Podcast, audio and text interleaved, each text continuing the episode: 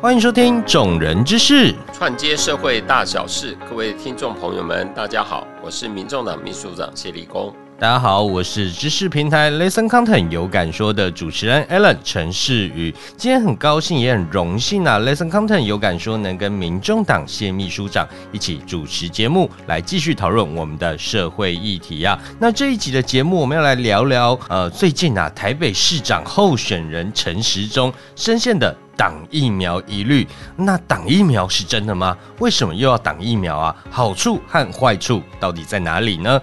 那根据新闻的报道啊，呃，民进党台北市长参选人前卫福部长啊陈时中近期啊有遭质疑啊，在疫情爆发之初啊有挡疫苗的事件呐。那国民党立法团呐也在九月十五号也指控啊，行政院副院长啊和时任的卫福部次。长薛次长啊，曾经有阻挡 B N T 疫苗采购啊，对此啊，那个陈候选人呢，在受访时也重申啊，政府绝对不会挡疫苗，呃，这个指控是非常不道德的。那陈时中候选人呢，还将各厂商购买疫苗的时程还原呐，还说如果有挡疫苗，就是啊，中国制造的。灭活疫苗，那其实不止啊，近期有国民党团去疑虑啊，甚至啊，连慈济都有出现类似的发生，甚至啊，前副总统吕秀莲呢，在前阵子啊，也传出啊，他曾经愿意协助引荐疫苗购买，但却迟迟得不到当局的回应呢。关于挡疫苗这件事情，谢秘书长你怎么看？啊，讲到挡疫苗哈，我想首先哈，我们要看看最近疫情哈，似乎又开始蔓延起来。是我看到昨天公布的，这又算是创了一个新高峰，有四万六千六百七十三例确诊数啊。哇，那其实还是没有完全降下来，增加了，所以这这个数字是非常惊人。那这也把疫苗施打跟采购的事情再次的浮上了台面。是。其实关于疫苗采购这件事，目前我听到很多好像让人不敢相信的传闻哈。那这些传闻到底是真是假？哈，如果是真的，我看真的是令人是叫做痛心疾首。是，譬如说，就有传闻指出来说，郭台铭，你如果要捐疫苗，你就要签二零二四不可以选总统的切结书啊？怎么会这样子？所以这件事如果是真的。大家是不是觉得太不合理了呢？是，你要让一个爱台湾、愿意守护台湾人，这是一个很难得的一位商人。其实，如果你要让他去签这样子奇怪的条约，这个说实在很令人寒心呐。对，这个所谓寒心是寒着有志者、有能者的心呐。是啊。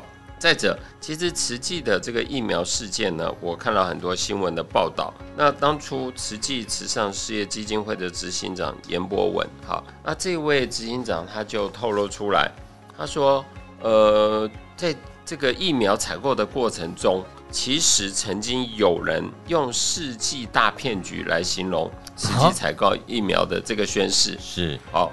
所以世纪大骗局哦，后来看起来是骗局成真了，是吗？没有，应该说呃，真的买到了啦，哈。是是。但是还原那个过程，他说他接到了来自政界、工商业界很多大佬的电话，劝他跟他说买不到的啦，不要浪费力气了，哈。呃，诸如说。呃，政府自有安排啊，等等。如果这样的传言属实的话啊，我觉得这个政府要好好检讨检讨。是，你自己买不到，别人愿意帮你买，你还要去阻挡，有这样的必要吗？所以后来慈济。呃，针对这个事情，我看跟这个政府部门啊，大家好像都一直在发新闻稿，澄清、澄清再澄清。我我我不晓得这个到底谁说的是真话哈？真的，大家都乱了。但但是实际到这个蛮有趣的，他说感恩啊，这个感恩是慈济人常说的话哈。是是。感恩蔡英文总统成就了圆满的此事，所以我我们老实说了，很多事情无风不起浪。没错。那到底怎么回事？我想这个可能是罗生门了，我们大概也很难知道了。那我们来讲另外一个，就是卫福部啊，他把疫苗采购的资讯列为绝对机密，哎，这个也是很奇怪的一件事。这是要掩饰疫苗采购的价格吗？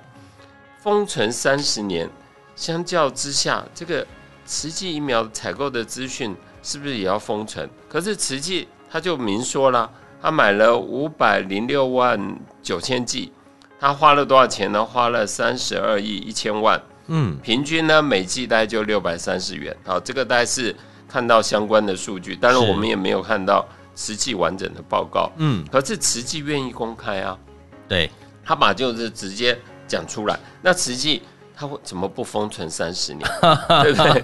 那我们为什么不能够公开透明呢？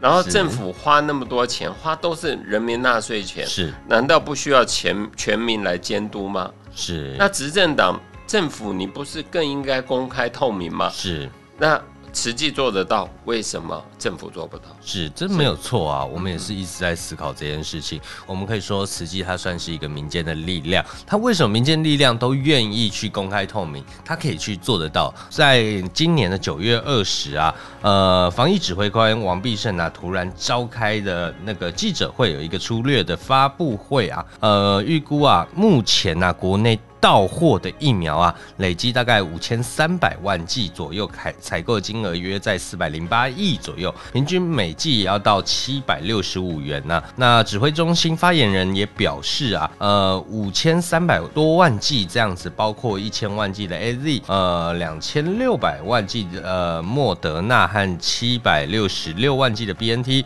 五百万剂的高端这样子。那还有一些呃疫苗啊，那我们都知道啊，各个品牌的的疫苗价格啊高低不同啊，但是啊，我们的指挥中心就只会去笼统的公布一些均价啊，这就会让人家怀疑啊，是不是有刻意隐瞒一些实际的情形这样子。那疫苗的争议，高端的价格都不能公开，那政府的疫苗啊要用保密三十年，这到底是一个什么样的概念？为什么不公开？公开了会怎么样吗？这其实是我一直在思考的事情。对，我觉得你讲的没错，就是这是很需要被讨论的。为什么不能够公开？为什么不能透明化？其实我觉得我们可以从几件事哈来看一下这个过程。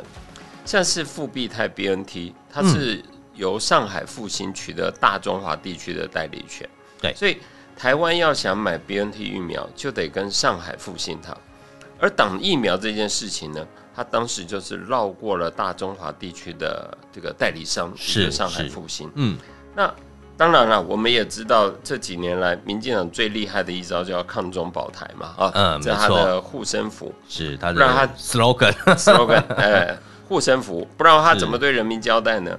同时哈，呃，连开了一系列的绿灯，让高端疫苗还没有通过三期的临床实验，嗯，那卫福部食药署竟然就通过了 EUA 的紧急授权，指挥中心还大量采购，所以我要讲的这个高端通过的这段过程，其实有一点匪夷所思，也不符合常态。有点护航的感觉。护航对对所以想要让高端疫苗紧急上市，最后当然他要愿意让它上市，他是就用光光速般的快速的 突然的冒了出来。是那那奇怪是，那政府为什么要把会议记录啊、购买价格啊、疫苗采购资讯啊等等，还要保密封存三十年？这难道不是所谓的疫苗的黑箱？是嗯相较之下，这个高端疫苗它是怎么突然冒出来的？因为有些还经过国际认证，那高端疫苗三期的临床实验，这是过去的常态啊。嗯为什么到了高端就改变了，就转弯了？再来，我们来看一下高端。呃，我虽然对股市不是很了解，看是看到这些数据哦，我我得还真的想请教一下我们的听众朋友们，这到底是怎么回事？来，高端疫苗去年获利了十四亿元，每股的 EPS 是六点六五元。好，高端二零一九年营业收入只有一百一十二万元，好，一百一十二啊，好一，百一十二，哎，对，二零二零年攀升到一千五百五十万元，好，一千五百五十万已经超过十倍了嘛，哈，是好，二零二一你来猜猜看到多少？你应该应该在呃，我们不要乘太多好了，我们就说它一个亿好了。一个亿啊！对，哎呀，你太小看高端了。呃，有高人就果然不一样。哎，真的，我告诉你，二零二一啊，它到了三十二点八亿。我算数不好了，我不知道这个到底是多少倍了。是那二可能有仙人指路了，仙人指路。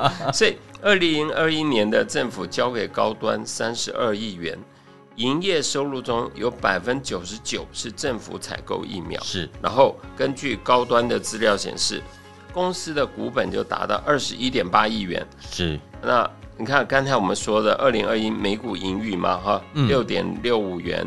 那全年获利十四点一亿元，所以当然高端的股价一定炒得高嘛，是没错。所以高端营收暴增，股价攀高，很多人赚了钱。嗯，可是到底这是谁赚了钱？是政府拿全民的纳税钱帮高端发鼓励？那政府是不是有些人会有好处呢？是，我不知道到底谁有好处，但是我必须这样讲。我们应该相信慈济愿意公开透明，是我们还是要相信民进党政府呢？我觉得在里面刚才讲到的诸多的疑点，什么要封存三十年，到了高端又变成这样，然后看到高端盈利，如果他真的获利很多，我我觉得本来也是好事嘛，对不对？没错。可是只是那个过程，它跟政府的连结性。政府为它了开了后门，嗯，全部都是绿灯。那这些到底谁赚了？其实我觉得应该有人要去查一下高端的大股啊，到底都是哪些人？嗯，到底谁在高端里面发了大财？所以我觉得这些东西值得思考，也值得再去追究。嗯。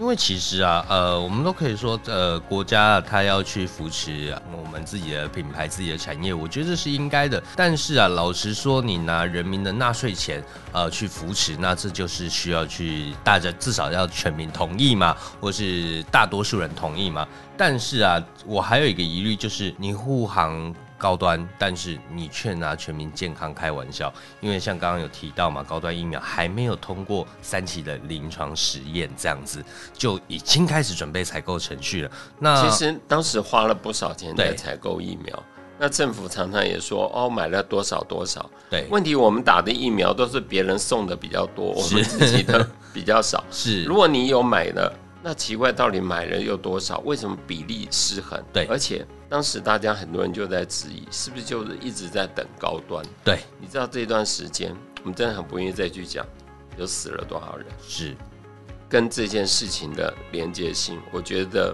大家再去追究的话，可能会获得很惊讶的答案。是，没错。所以要赚钱可以，谋财是正当的谋财都 OK 的。不要为了谋财而害命，是没错，这才是严重的事情。是，我觉得我们赚钱是要赚的有它的道理在，有它的价值在，而不是走这样子的路径。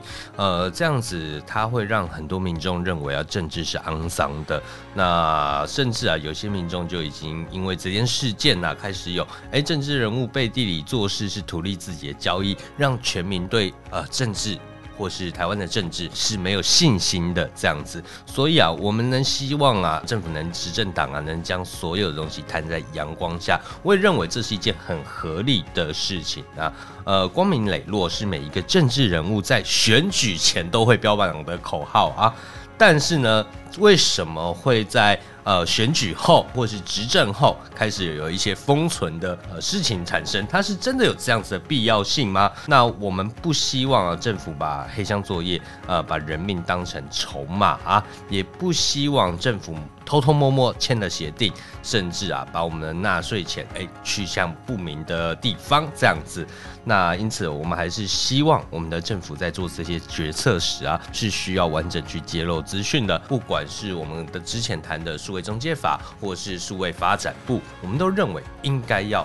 经过全民的检视啊，那这也是我们本集啊，除了借由疫苗议题来谈呢，也让我们的民众能借此知道啊，跟自己最切身相关的议题是什么。再来，我们去判断政府的施政的好与坏。